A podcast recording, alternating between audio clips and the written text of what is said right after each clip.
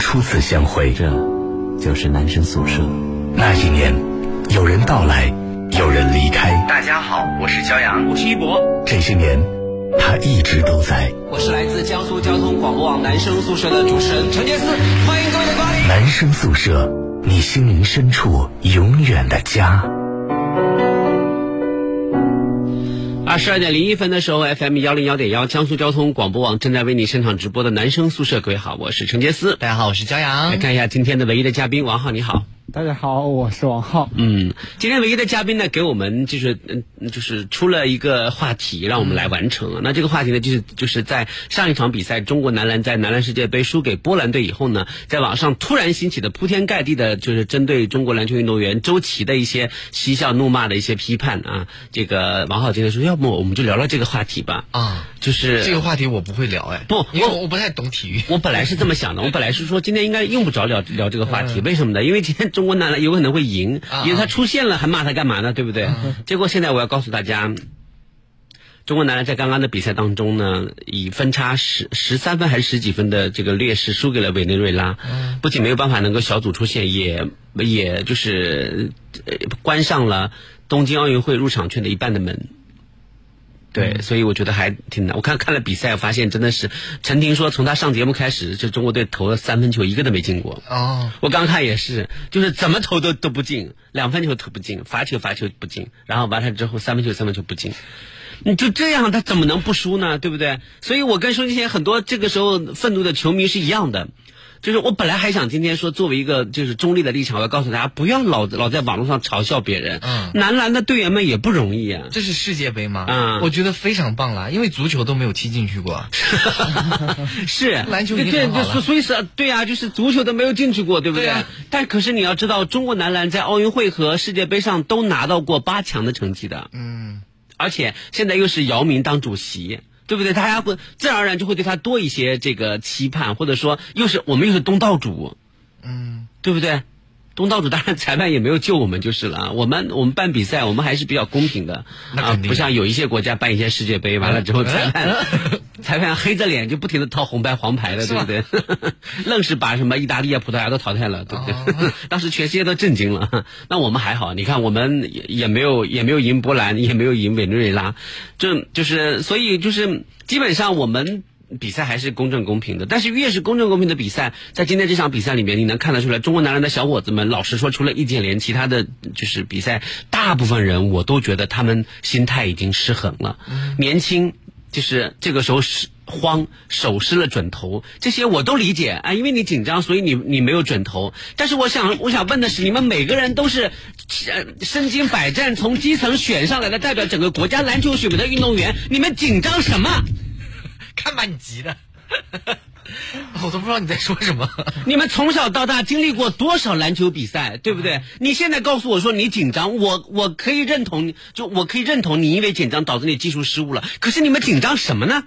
这就对他们来说相当于高考吧？是啊，可是问题是你们每个人在在踏上这片场馆之前，你们经历了大大大大小小多少战役？你们亚运会也也打过啊，其他的世界级的比赛也打过啊，这个什么这个杯那个杯也打过啊，这个职业联赛这那个职业也打过，身经百战了，为什么你们你们还会紧张到手抖啊？这准头都没有？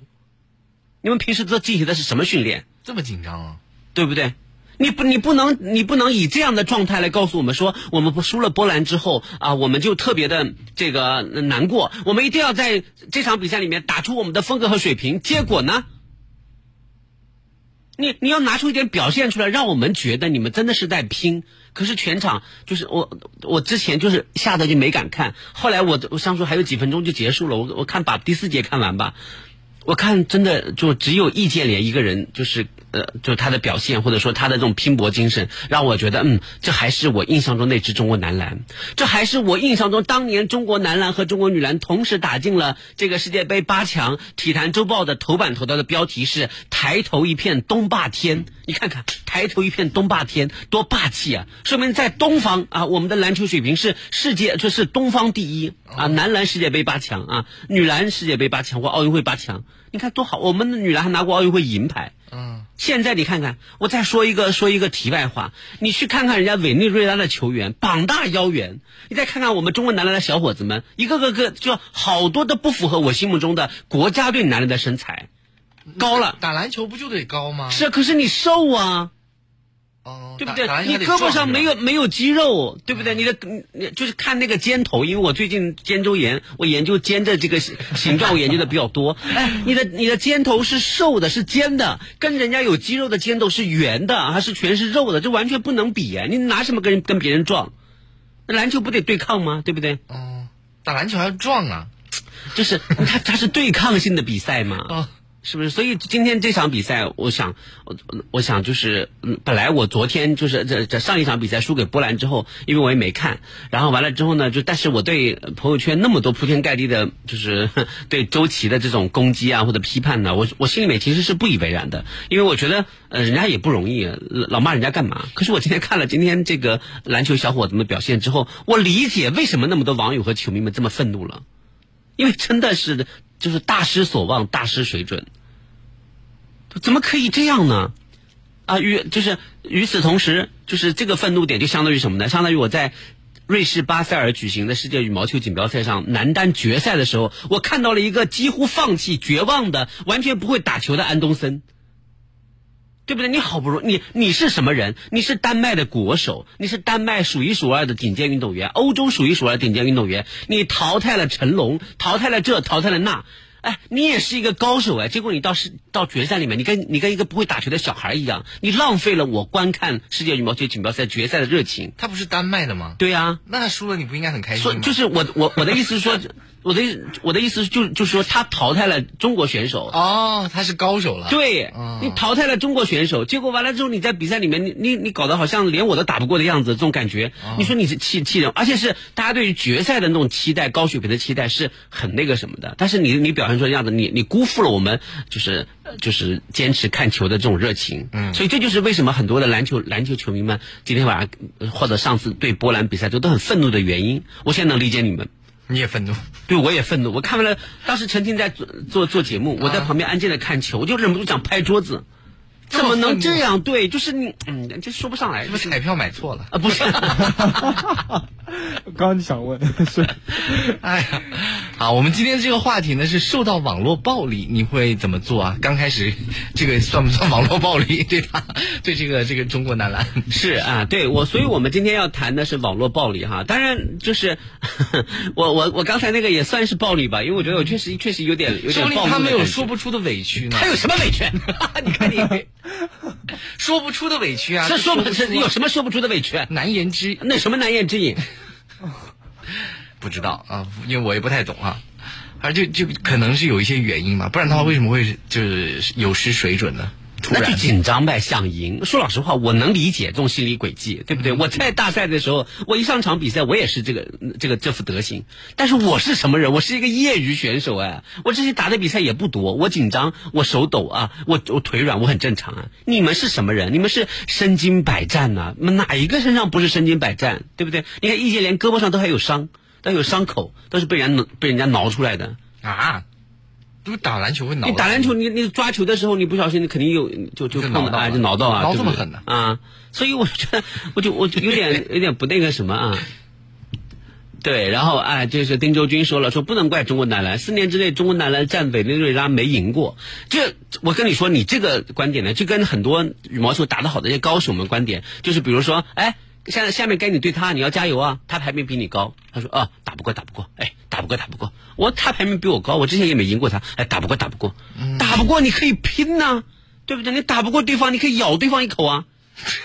你看那个咬是要打引号的。对，我的意思是说，就算赢不了他，我也要咬一块肉下来，就是这个意思。啊，说千万不能说哦，他的排名比我高，他的技战术水准比我高，哦，打不过，打不过，打那你就别打。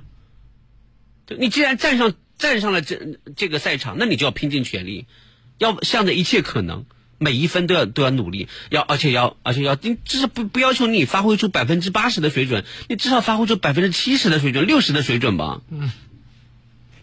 气气气不气？你说气不气？我不气，因为我也没看这个。我气 啊，你气？因为因为像我们这么大年纪的人，我们是见证过中国男篮和中国女篮的辉煌，是中国篮球的辉煌啊，也见证过当年姚明是怎么样承载着。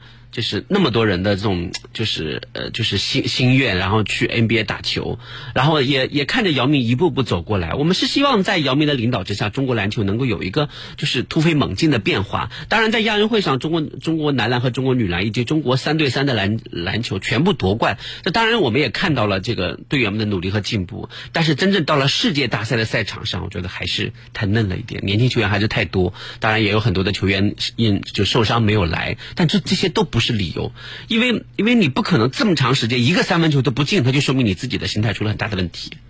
对，所以所以当当你因为就是我我们没有办法站在球员的立场上去看待，就是说想。想跟他们联系，问问他们说：“哎呀，你们输了，网上那么多骂你的，你们怎么看？”因为我们联系不到他们，所以我们就想，就是呃，从网络暴力这个角度，假设你因为某件事情遭遇了网络暴力，你会怎么样应对他？你比如姜老师，嗯，啊，姜老师前前段时间在节目里面说出了一些很出格的观点啊，也还好吧，网上就一片骂声啊。那如果万一就是就是发酵了，就是这这个这个观点发酵了，你比如说，人家把你这个截图发到网网络上了啊，很多人听完就是大家一起骂啊，结果跟骂你的帖子到了呃呃三四万，哇，那我还挺愿意的，那这不证明我红了吗？就是骂你的帖子到了，哎，刚看你的角度好像感觉你有像魏大勋啊，谁？是突然你笑的时候，那我还挺愿意那个那个样子，是吧？对对对，嗯，然后就是骂我还是骂我呢？这是。对，然后你是你会怎么应对啊？啊，然后呃，假设这个人是王浩，王浩又又会怎么应对啊？好，我们接下来就来针对这个问题来开始讨论讨论。收音机各位朋友呢，也可以通过大蓝鲸 Live 上面的讨论区来告诉我们，就是啊，当你遭遇网络暴力的时候，你会怎么应对？假设你是。嗯，就是再多想一层，假设你是一个运动员，嗯，然后你因为比赛输了，你遭遇网络暴力的时候，你又会怎么应对呢？嗯嗯，我首先我要说一下这个网络暴力啊，它分为好多种。如果只是在单纯的网上骂你的话，我觉得这不算什么暴力吧。我感觉我印象当中的网络暴力啊，就是比如说他人肉出了我家住哪儿。你知道吗？他他一个联合一大堆网友，把我家住哪儿，然后什么我每天要去什么地方，我的路线，这个他把它发到网上去，我觉得这个对我来说就是暴力，这个我是非常不喜欢，也也没办法接受的。但你只是在网上骂我两句。我不看不得了嘛。嗯，这个对我好像也没什么影响吧？不，他嗯，他人肉出了你的家庭住址，对呀，然后人肉出你的生活细节，嗯，然后人肉出你的银行卡号，这很可怕。嗯，你的账号信息，嗯，等等等等。那我觉得要报警了，就 这涉及到这个安全问题，我就是你会报警，啊，你也会害怕哦。这当然害怕了，因为因为我觉得对方都应该是怕你吧？怕我干啥呀？我又我又不会怎么，我不知道他是谁。因为过去的时候，我因为我们在节目里就渲染你有暴力倾向啊。这都是胡扯的，因为过去看到有一些就是网络暴力很严重的，把一有一些比如说明星明星的行踪，或者是他比如说今天晚上要住哪个酒店，他都发到网上去，然后导致有很多骂他的人就包括航班是吗？对航班就我跟你说，就尤其追星的人，他们就是从航空公司去搞的航班，然后呢去接机啊什么之类的，然后呢住哪儿什么之类的。我说一句不怕得罪人的话，我觉得你们这些人都是脑子有病。我我我我我不敢这么讲，我说那些网络暴力，因为我觉得你喜欢他，你可以喜欢他，但是问题是你你一天到晚的盯着他的行踪，他到哪到哪，你你都要去去盯着他，就跟着他。嗯，其实蛮可怕的。他飞广州，你也飞广州，你要跟他在一架飞机上。他住哪，你也住哪个酒店，然后住他他走了之后，你要跑到他酒店去，把他用过的毛巾啊什么什么的那个什么。我觉得应该不会有这种人吧？有什么？怎么可能有？自己应该要上学或者工作吧？他有些人他们就是花大把大把的钱，花他父母亲的钱，就是就是就是追星啊。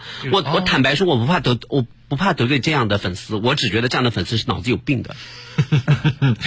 我反正不太就在你大好的年华，你做什么不好啊？你天天追着跟跟着明星跑啊，就什么什么什么，还还自己觉得自己我是私生饭呢，还什么什么什么什么什么。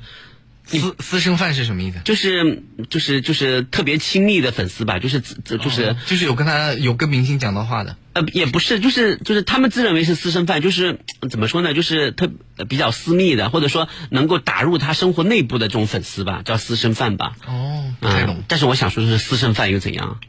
对不对？你私生饭，你你不也是一个饭吗？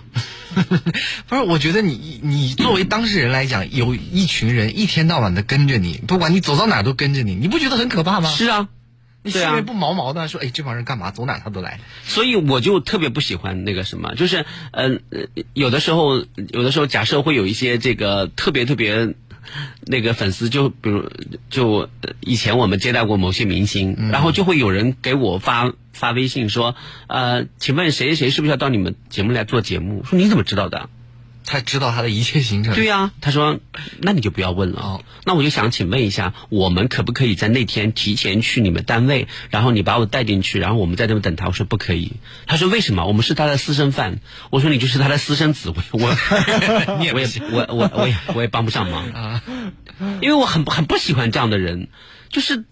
而且他们是从广州啊、武汉啊这些地方哦坐飞机赶来的，然后就对他们的行程就了如指掌。他们说啊，他住在嗯嗯哪哪酒店哪个房间，就了了解的一清二楚。我觉得这些人真的是闲得慌啊！那晚上会不会去敲门呢？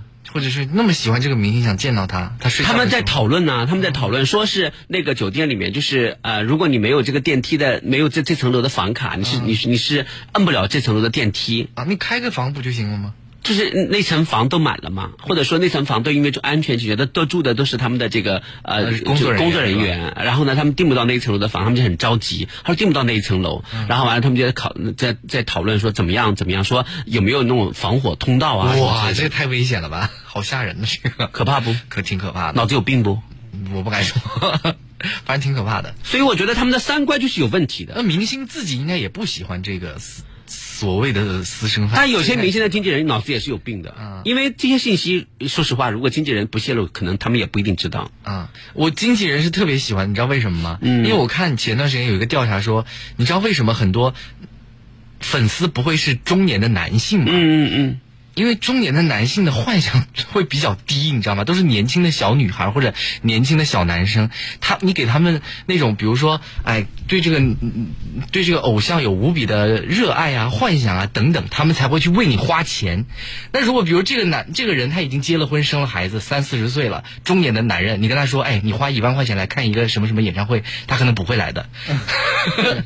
他是绝对不会来的，所以还是要去看那些粉丝愿不愿意花钱。是啊，我们来看一下恶货来劲了，说中国男篮输了，但想想以后会有越来越少的人打篮球。说学校里面不重视体育课，没有什么校园比赛，学生体验不到体育的快乐和胜利的喜悦。体育总局也没有组织呃社区少年比赛、青少年比赛，没有社区球馆，基层教练员的缺失，以后没有什么优秀队员，光光从体校运动里选拔，实在是选材面太狭小。很多妈妈不愿意自己的孩子去打球运动，因为很多妈妈不了解体育的快乐和对胜利的向往，往往更多的是让孩子做作业、上补习班、玩手机。爸爸们让孩子出去玩，但如今女权主义的往往是受到妈妈们的指责，说是对孩子们的不负责，对孩子们的成长的不重视。爸爸们不敢和妈妈们据理力争，再加上妈妈们的强势，孩子们只能继续做作业、补习班、玩手机，任重道远。对不起，这位同学，我想说一下，首先。我我觉得你对篮球是关注的，其次我想说的是，你自以为自己很懂中国体育现状和中国篮球现状，其实你一无所知，或者只或者你知道的只是一知半解。是谁告诉你没有社区比赛的？是谁告诉你学校里面没有比赛的？是谁告诉你说孩子们体验不到胜利的快乐和体育的快乐的？你真的是把自己的精力强加在整个中国学校体育的教育上面啊！哦，你自己打不到球，就是全中国所有的学生都打不到球。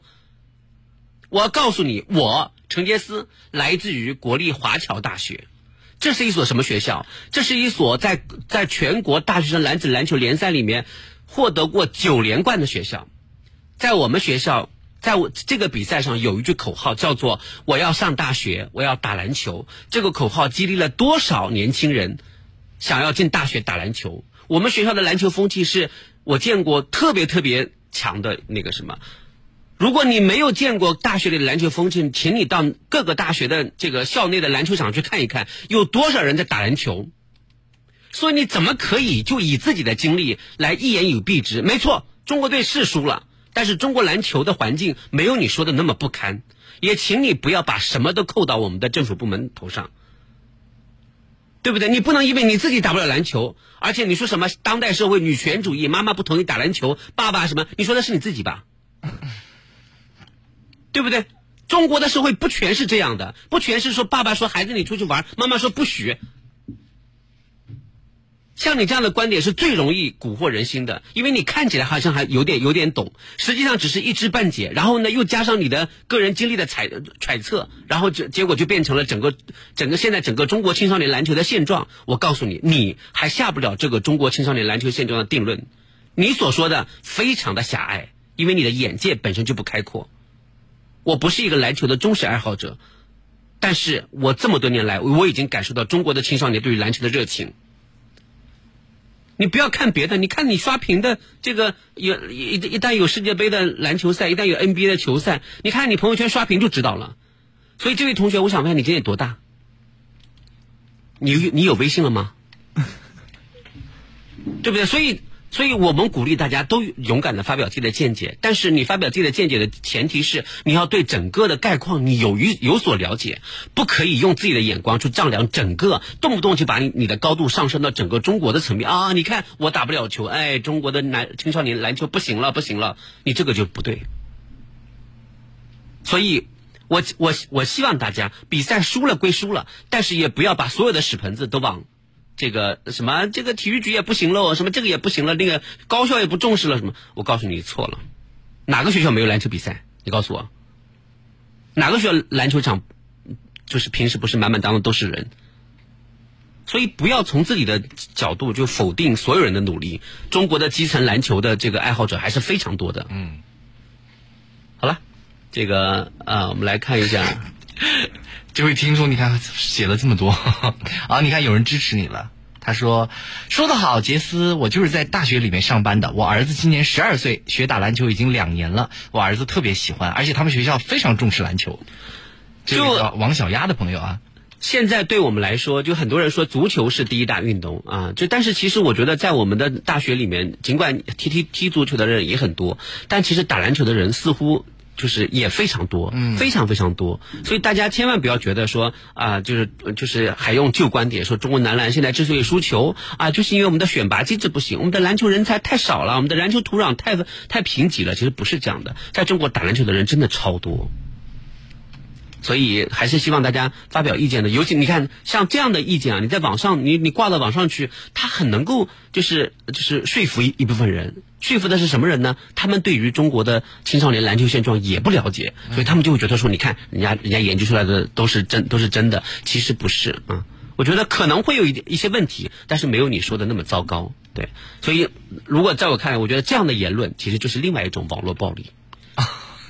嗯，好像好像有道理啊，对不对？嗯，好了啊，待会儿是我们的半点广告。对不起啊，我今天可能会略微有点激动哈，我们稍后再回来啊。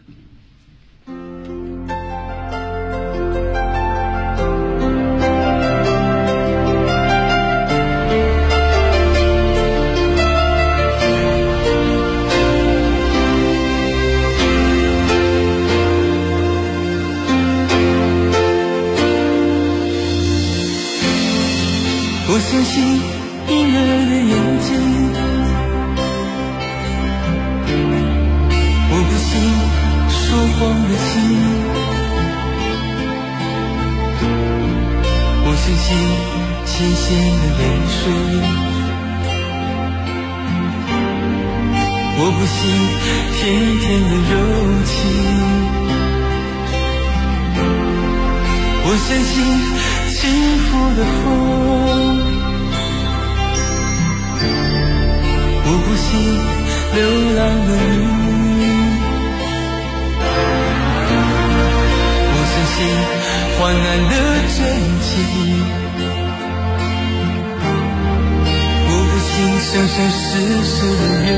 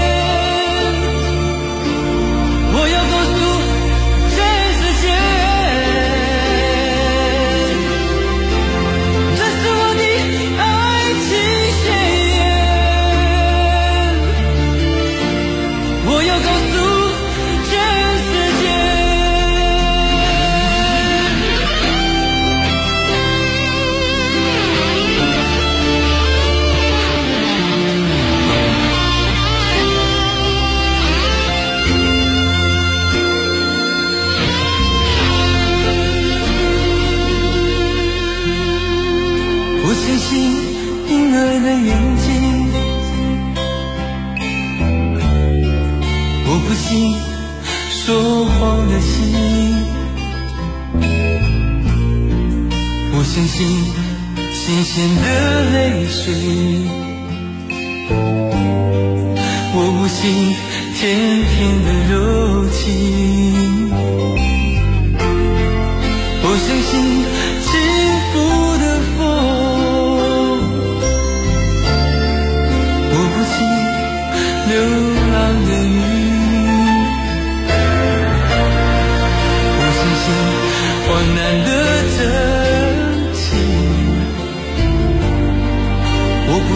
生生世世的约定，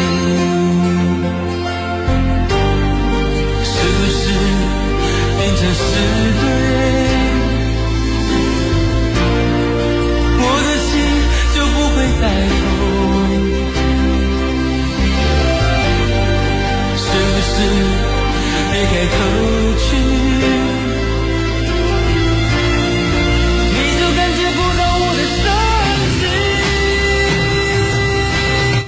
实惠是什么？锅圈实惠是花更少的钱，在家吃上更全、更好吃的火锅食材。锅圈实惠是什么？锅圈实惠是花更少的钱，在家吃上更全、更好吃的火锅食材。锅圈实惠，好吃不贵。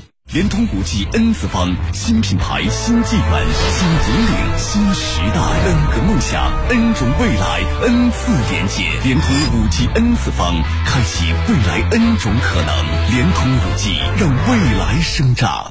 天涯共此时，对饮新德斯。中秋佳节，品味来自天涯之国的纯美佳酿，果香浓郁，更适合中国人饮用。智利高端红酒，新德斯 s i n d a s 沙之船，南京沙之船，南京沙之船奥莱，九月十三日至九月二十八日，南京沙之船奥莱四周年庆店庆折扣风暴均惠全场，全场低至三折，再享折上七折起。中秋节期间，会员最高再享九折，还有五百升五百五现金券再度来袭，官微冲刺抢先购。不是所有奥特莱斯都叫沙之船，江宁莫州东路站三号线直达。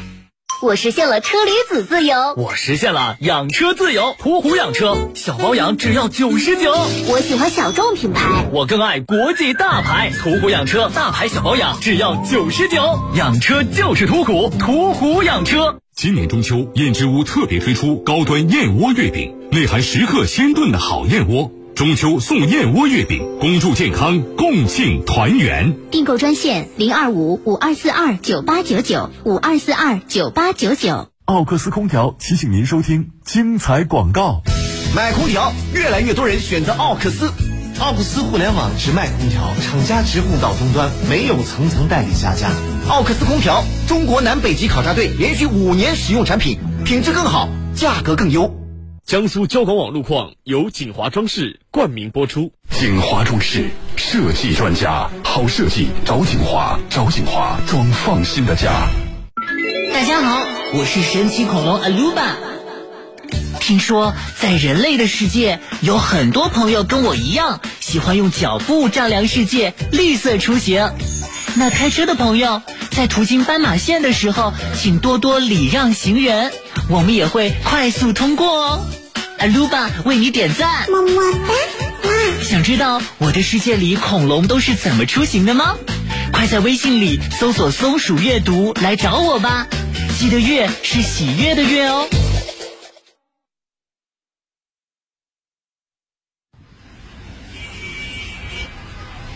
再次回到这个阔别几年的城市，一切都是那么熟悉。你好，请上车。哎，你怎么哭了？没什么，只是想起了在男生宿舍陪伴下度过的那几年时光。这就是男生宿舍，你心灵深处永远的家。这里就是 FM 幺零幺点幺江苏交通广播网正在为你现场直播的男生宿舍。各位好，我是陈杰思。大家好，我是焦阳。我们来看一下今天的嘉宾。各位好，我就是经常遭受网络暴力本人张端。是我们觉得就是光讨论就是呃就是网络暴力，光空讨论没有什么效果哈。要我们就我们要要把这个受害人请来的当事人 请来。我可以现在把大蓝上曾经骂过我听众的名字一个一个说出来。你们在什么时间点说过我什么样的话？哇，你太记仇了，我们先来欢迎一下王浩啊，欢迎你。大家好，我是王浩。王浩应该是属于那种就是没有遭遇过网络暴力，也不可能实施网络暴力的人，对吗？你想遭遇网络暴力，首先得在网络上有存在。是的，是的。哎，他刚刚对你就是网络暴力。好，我想问一下张端啊，张端就是呃，在你做电台主持人就是这个岗位之前，你有没有想过你做？呃，这个电做节目有可能是会在网呃会在网上遭遇很多听众的这种呃指责也好、批评也好，甚至是谩骂也好。我觉得这种心理建设肯定是要有的，因为毕竟在我曾经红的时候我就遭遇过。红的时候，高中嘛，红到万人空巷都来听我的演唱会。高中就会有人在网上哦，我跟你讲，啊这个故事说起来还蛮久远的，就是。以前在高三快要毕业的时候，那个时候因为我还是挺活跃在学校的舞台上的，然后呢，当时有一个我们学校强化班的一个男生，他就来跟我有一些争执，然后呢，他后来把和我这种私人的恩怨上升到了我们当时学校班级之间的成绩好和成绩不好同学之间互相这种类比，然后造成了就是一场，觉接近是全年级互相的这种辩论和讨论一样。我都至今都记得特别清楚，那个截图还留在我的手机里面。啊，那我 那我想要认识一下这个男生，因为这个男生真的很有勇气。我跟你讲是真的，因为当时他敢讲真话。因为当时我们在那个演出的时候发了一篇，就那时候还用百度贴吧嘛，嗯、那个帖子当中留了一篇帖，大家都是赞许说今天哇很棒哇很不错，其实大家很开心，就他一个人，嗯、就他一个人说不好，说哼 这有什么了不起？但是他可能内心就是觉得你不好啊。是啊，但那个时候你知道我那时候。才多大？我那时候不是，关键是你可能也接受不了别人认为你不好。对，因为当因为你自己都觉得自己挺好的。不是，你要这样想，其实现场大概有一千个人觉得你不好，或者五百个人觉得你不好，只有这一个人他实实在在的讲出来了。难道你不应该感谢他吗？他这么勇敢是，他会觉得说这个世界就是那个时候的心态就应该是大家都觉得好，凭什么你你觉得不好？你有什么资格觉得不好？我跟你说是这样的，现场我们不收门票。来与不来，全凭同学们自否自自己来决定。还会有其他外校同学们来，如果不好，他们早走了。但所有人都待到了最后，我们那儿舞台前面都站满了人，导致我们学校保安都出对啊，反正也不要钱。不啊，可是不然还要上晚自习。周六晚上上不晚自习。我们网上大蓝鲸 live 上面有个朋友说，端神今天来了，端神棒棒哒。你看，你看把听众吓的，生怕非要他们家里谁谁也不敢骂你，谁不敢说你啥了，这都。对，就是说，也就是说，实际上，嗯，就就说实话，就是就你描述你高三开演唱会那一段呢，连我都想骂你，因为我觉得就是，呃，就是凡事不可以太圆满。不是，我会觉得我要去听，如果他真的是唱的很好的话，那我也不会骂，就啊，我佩服这个人。是，对。但是你真的唱的又很烂，你还在面唱，那我在私底下一定会讲你坏话。不，但是我觉得张端他他尽管唱的没有现在这么好，但就就他呃高三的时候那个状态也也不至于不好听。嗯。呃，就是整整体来说，他在中学里面的这个孩子里面唱歌就算不错的了，算非常好了了。我可以把那音频我还留着放给 放给你们听。我到现在觉得那那个那个 live 还是很不错的。居然留这么多东西，还留了这么多东西。所以你看，就是当你把什么事情都做得很满的时候，你可能就拒绝别别人的反弹的意见的时候，那那就那就意味着你的招黑体质就已经形成了呀。是，所以那时候跟他有一些接触之后，上大学之后，我就开始逐渐的就不会就想求那么圆满，就是说特别求一一千个人来看这个演出，一千个人都得说这个。那我想请问一下，就是你在高三的时候那么志得意满的哈，就是踌躇满志哈，那么春风得意，嗯，那么那啥，嗯、后来你上大学之后参加了一个这个号称什么歌王的比赛，金麦奖，然后第一轮就被淘汰了，你当时有没有骂过？骂过骂过总导演？没有没有没有。我说实话，那个时候见到老大，我不知道是你班的。嗯。我见到是你的时候，本人差点要哭下来。嗯。就是我觉得哇，天哪，这是我以前记忆当中见到的这个男神，他怎么长这样？哦，你唱的不好是被吓的是吧？啊，我因为我是第一个，他是第一个，当时抽的是一瓶可乐，抽那个号码，然后我不小心抽到了第一个，我当时还在赶着化妆，脸都只化了一半，就一半是白的，一半是黑的。所以、呃、对，所以我我当时呃就是张端给我的印象就是，我说这是一个很开朗的男生，嗯，但是我我没有想到就是你的你的这种内心就是心气儿是特别特别这么足。那你就是到交广网工作以后，成为一名电台主持人，然后呢，嗯。上了就是经常在男人宿舍里面发表自己的观点，然后有会有很多的，就是会有一部分的听众朋友可能他们不太习惯。这个不习惯呢，一方面呢是他们更加习惯了就是我教杨或袁一博或者我们当初营造的这种氛围，然后呢，他们可能不太习惯你作为一个呃这个年轻人打破他们声音的均衡，对吧？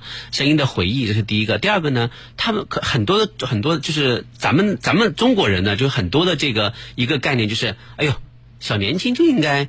谦虚一点，嗯啊，就应该内敛一点，是就应该对前辈态度好一点。但是张端呢，他的这个出现，他打破了这个陈规，嗯他一直都是张张牙舞爪的我觉得他这。最近有有低调很多。那是因为就是他他是成熟了，成熟了，对。但是你你也不能说他跟我们打成一片，张牙舞爪，这就不对。因为我们也需要这样有个性的我年轻人。我很喜欢这种人啊。对呀、他可以所以但是有很多听众可能接受不了，所以他们就会对张端会有一些呃负面的评价，然后有的评价是不是也会有一些评价会会让你觉得呃难过也好，或者愤怒也好，或者伤心也好，会真的影响到你的情绪吗？对呀、呃，偶尔吧，有的时候会。其实我有的时候什么样的评价会影响到你强大的心灵？呃，比方说我在讲一个我自己非常确信的观点的时候，有位听众说了一句“张鬼扯这还好吧？这 这”，骂的因为也不算重啊不。是骂，不是骂，是我觉得我那我那段话讲的非常的有道理，然后他 每个人都会觉得自己讲的有道理的啊。是是是，所以那时候我觉得不太开心。然后有的时候，比方说我觉得节目做的还不错的时候，嗯我自己后来回听啊，嗯，发现不太行，就觉得好像乱糟糟的，没有什么次序、逻辑感之类的，我也会特别的难受。我说不对啊，我明明现场觉得挺好的，大家后来嘉宾跟我讨论的时候，因为都是我自己同专业的师兄师妹嘛，所以我会跟他们讨论一下，觉得怎么样，他们也会觉得不错。可是后来大家回去听了之后，发现不是那么回事儿，我那时候也会心里比较难过一些，想说，哎，怎么节目会做成这个样子？我记得在去年年底的时候，当时不是老大出去好像是牛年假吧，嗯然后我帮你带了一个星期的班，是嗯。然后那一星期班当中呢，就有很多听众，嗯。有一位听众我记得特别清楚，他给我。大概发了快有一千字的一个文章，就来分析我那天晚上做的节目，给我打一个次序的排名，说我那天晚上和呃天宝周天宝做节目，还还一般般。说昨天晚上、今天晚上你自己一个人做这个节目，因为排倒数，觉得好像说一个梗不能讲太久，要二十分钟实在是太长了，你要赶快推进这个节奏，就像相声当中有捧哏和逗哏一样，你要分清楚。很好啊对我跟你讲他说的很专业很清楚，所以当时的时候，我其实内心当中他是。呃，肯定和否定都有，但是我在认真的思考他的话，嗯我觉得他的话说的是有道理的。也就是说，实际上你对于别人的评价，如果真的是出于一种希望你好的心态，并且认认真真的分析了，给出你建议了，你都是能就是静下心来去接受，并且去分析或思考？是的，就是我不是一个说不愿意接受他人意见和评价的人，我恰恰是特别愿意接受他人的意见和评价，所以会在很多决定当中摇摆不定。我恰恰是这样的一个人。嗯，但如果你是没有什么逻辑，或者说毫无道理，说你觉得张端很吵，或者说觉得哎怎么这么烦人，我根本就不会理睬。我甚至昨天我回了一个听众说，他他说张端怎么这么烦啊，真的是太吵了。我说你发现的太晚了。但我我就是我张端真的没有经历过那种真的所谓的网络暴力，就是把你家人骂的从头到尾，可能你看了以后都会觉得，哎可，能也是我现在如此猖狂的重要原因吧。我现在听众真的还是蛮理智很多的。我我有一个印象，就是当年不是我有个视频很红嘛，嗯，有一个著名，我自己到我的微博倒不红，没有人到我那个上面骂，但是有一个著名的作家饶雪漫老师，他转发过，他转发的那个底下就有，雪漫为什么要转发你的？我也不知道，他就是因为他上过我们节目好嘛，像是吧，啊然后他就帮我转发了一下嘛，然后底下就有好多好多那种，呃。真的是不认识的路人，他也不知道我是谁，他也不知道那个搭档是谁，就在底下说了很多难听的话，真的是非常非常的难听，攻击我的。我当时倒也没影响到心情，我就想哇，这些人还蛮有才华的，因为他们有一些人骂的那个，那个就是很有文采。所以你也用在骂过我们一些嘉宾上。没有没有，还有一个人说我像什么什么，哎，我也忘了，反正就又难听吧，但是他又有很有趣。但一想老是骂我自己，我就觉得有点难过，就骂的很多很多。但从那个之后，我就不太看这个网上关于那些骂我的话。是啊，阿果他委婉的表达了对张 张端的看法，他说不太喜欢狂妄的人。哎，讲实话，就是讲实话，不是节目效果。你们觉得我是个狂妄的人吗？是啊。没有效果。我没有问你，我问杰斯。他他现在圆滑了，他不愿意讲真话。你讲真话，我不圆滑，好吗？他讲真话。他平常讲你坏话讲的多的。跟我两个人在办公室里面讲你的坏话。我我跟你从来没有在办公室聊过天，好吗？乱讲。那天讲到都忘记上节目，你知道吗？还是我提醒他，我说哎，根本没有，怎么不要再骂张端了？怎么可能？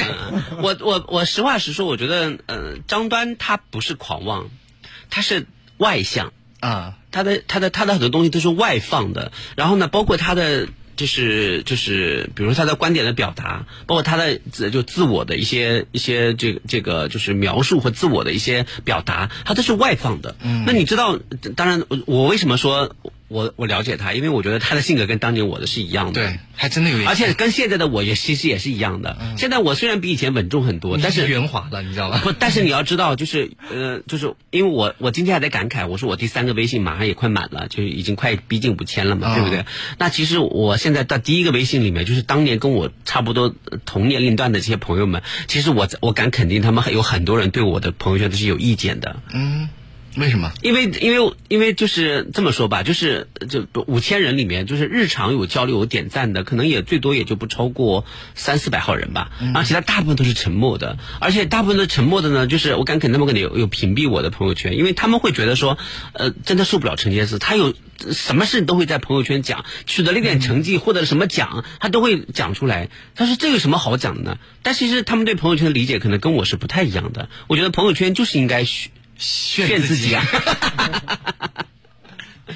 所以这这就是这就是人人和人个性不同的地方，所以这就是我我理解张端的地方。张端的今天就是我的昨天，可是我的明天是你的今天吗？嗯，就是你我你可能会远超于我的今天，对，那还好。你可能取得的成就，你看他都不会讲预谦实话，说那还好，就是 难怪招人黑呢。就是你可能会远远超过我的成绩，但是也有可能会远不如我的成绩啊！你你看你这人也不招人喜欢，所以特别需要老大继续提携。不是不是，就是就是说，就是呃，这这个平台是打好的，但是如何发展，真的要靠自己的自己的努力。所以张端，我我的未来，你的未来，我都给你想好了。你未来有可能是一档节目的著名主持人，然后同时呢，你应该担任一个，比如说省网球协会的副主席。怎么跟你这么像呢？不就是你吗？对呀，你看，就这这就挺好的。然后再长成你这样，美食家委员会的什么秘书长啊之类的，名头什么什么的。我俩唯一不一样就是你打羽毛球，我打网球。是啊，对啊，球也挺像的。然后再拿一个什么新浪微博，每年给你发一个什么，你不要啊，那个真的真的跟你差太远。你一百多万，我才几百，所以各位赶快关注一下我的微博，搜索一下我的名字就可以找到罗微博，点击关注，赶紧宣传一波。哎呀，记得点赞，么么哒。好，我们来广仔说，请问大家有谁知道杰斯微信的？哎呀，我我刚才说了，对对对，刚忘了说了。昨天呢，我们组建的是这个盐城群哈，有很多盐城的朋友加我。今天呢，盐城群已经差不多两百两百号人了。之前的苏州群呢，今天正式突破，即将突破三百人。嗯，然后我也觉得很开心。然后呢，呃，就是从现在开始呢，我要组建是扬州群了。扬州的听众朋友们在哪里？欢迎各位扬州的听众朋友再加我的个人微信幺三九幺二九六六九三七幺三九幺二九六六九三七，然后加我的微信群，注明扬州啊，我我就可以把你拉进扬州群。扬州现在也有九十。十多个快一百个听众了，一百个网友，对，一百个朋友。对，我觉得平时听歌猜歌名打进来扬州的听众还是蛮多的，是蛮多的。对，所以期待扬州的朋友加我的微信幺三九幺二九六六九三七。那其他地方的朋友呢，先不要急着加，因为十三个地市都会有。下一个城市有可能就是淮安。嗯，对，还有很多人问说南京的有没有？其实我的朋友圈很多都是南京的。那我想说，南京的也不能就是无限制的组群，我们要给南京的群改个名字，不叫南京小伙伴，叫啥？叫我在南京，我有空。是感觉是要打牌吗？就是随时要，比如说呃约打球啊，或者约吃饭呐，或约看电影呐，或者一约聚餐呐什么之类的，这要有空才行。嗯，没空不行是吧？就是我我前几天看了一个朋友圈，说就有个朋友说啊，谢谢老婆大人放我去干嘛干嘛干嘛。我说你 你都要老婆放你了，这感觉老婆管得严呗。我知道啊，那这样的人你就不要加群。你每次出来吃饭，你都要跟老婆请个假，还要递交申请，还要怎样，还交保交滞纳金什么之类的，那就太麻烦了。要要通过老婆的点头是吧？是啊，好的，我们来看到的是呃，冰心思语说这个会有上海群吗？就这个先把江苏的十三个地市给发展完，对。然后这位朋友说，我一直觉得张端很不错，声音也很好听。天哪，怎么今天有这么多喜欢我的朋友们？我会把你们的名字一一都记住的。然后烧香供着是吗？然后对人对事也很有态度，从一些观点和主持风格来说，隐隐觉得有老大的影子，而且觉得他很阳光、很开朗。还有点想认识这样三观正、敢表达的人呢。你赶快关注一下我的微博，希望你给我发什么问题，我都陪你聊。然后这位朋友说，张端的声音辨识度很高，听了很多期嘉宾，只记得他，说不定以以后能红，就是感觉头发有点少。你在哪看？你进入我的 list 了，你被我拉黑了，是不是？哎，人家是在夸你啊。主要是我头发少，不管你说了什么，我都给你拉黑。梦魇余生，我觉得这位朋友特别好，他是他是接着我们在上半段的一个话题说，他说从小学三年级开始学篮球，初中开始接触足球，现在高三了，我感觉中学生的运动热情一点都不少，特别是高中，男生最渴望的就是体育课和活动课，有好多同学甚至为了多打一会儿球，最后连食堂都关门了。篮球一个高中怎么说也都有好几块篮球场，场场爆满，相较于足球，真的算特别有群众基础的了。现在小学都在建设特。色体育学校从小都会有很好的氛围，一到 NBA 比赛，特别是赛季的高潮，几乎下课以后走廊都是男生们在奔走相告。当然也有同学偷偷带手机看直播喽。欧冠、世界杯也是全校的热点话题。我们学校每学期的体育部都会举办篮球联赛，还有羽毛球、足球。总之，全民运动真的很真实。只要自己想运动、想打球，根本就不是父母亲或老师能拦得住的。我对这位听众的观点就特别有感触，我也可以发表自己非常真实的态度和和想法。就是因为你是在江苏，江苏大部分的学校现在体育建设发展都很好，但是还是有很多地方，学生们打不起篮球，只能拿一个很破旧的篮球，或者说篮筐都是坏的。这种情况其实，在全中国很多地方都是时有发生的。而且他说的说，同学们都很有热情，没错，同学们是很有热情，可是这个热情它不能转换成一种对于。职业的一种态度，就是你没有经受过特别职业的训练，在中学当中没有形成一种联赛的体系和一种竞争的体系。日本的足球为什么这几年上来了？他们高中的足球队每一次出征比赛都搞的就是像好像是生离死别那种感觉。他们每个人把最真的态度都投入到了高中比赛当中。他们就在联赛当中，全国都会直播，而且会请很多明星来代言。所以说，从全国上下，日本对足球是特别重视的。这个重视从小到大，从对于这个球员的培养，不仅仅是在学校，到进大学之后，进入到这呃这联赛，或者说进入到欧洲一些五大联赛当中，都能够体现。但是目前，中国在职业球员的培养和普通球学生的培养中间是断代的，就是你要么就上学，你要么上体校，你就这两个选择，你没有办法并齐和同步的发展。但是实际上，在很多呃，就是欧洲或者美或者美国或者在日本这些国家，他们的球员是能够边上大学边去走职业化的道路。想睡觉吗？我没听懂，我就想我我，但是我想到一个问题。你说，就比如说打篮球的那些孩子们，他们比如现在才十岁，还没有发育，然后你把他选到一个很厉害的队来，结果发现他将来只有一米二。不会的，不会会会会测骨龄。体育类的专门话题，回头你们可以留着跟陈婷老师呃，就是讨论。他跟我讨论，我我更听不懂了。就是 对对对对，因为因为就是就是就还是还是不要衍衍生开来说太多体育体育类的话题啊。张丹可以在天下体坛表达你的专业的这个体育的观点啊。好，我们继续来看看听众朋友的一些观这些观点啊。说这个呃。影子说：“张端来一次我就夸一次，不相信的话你自己往上几期翻翻看啊。苏州群怎么进？一样的，也是加我的微信拉你们进苏州群。对，嗯，好了啊，这个。”我们接下来继续来聊一聊关于这个网络暴力的问题啊。张丹就是其实那个还不叫网络暴力，因为他只是面就面对了一些批评而已。对，而且骂的也不算特别难。暴力真的就是千夫所指。不是网络暴力，我的意思就是他把你的家庭住址这些隐私爆出来了，这个叫网络暴力。是我感觉这个很过分了，嗯啊。但一般在网络上，我觉得我每次看到那些，比如说我说了一个观点，然后因为。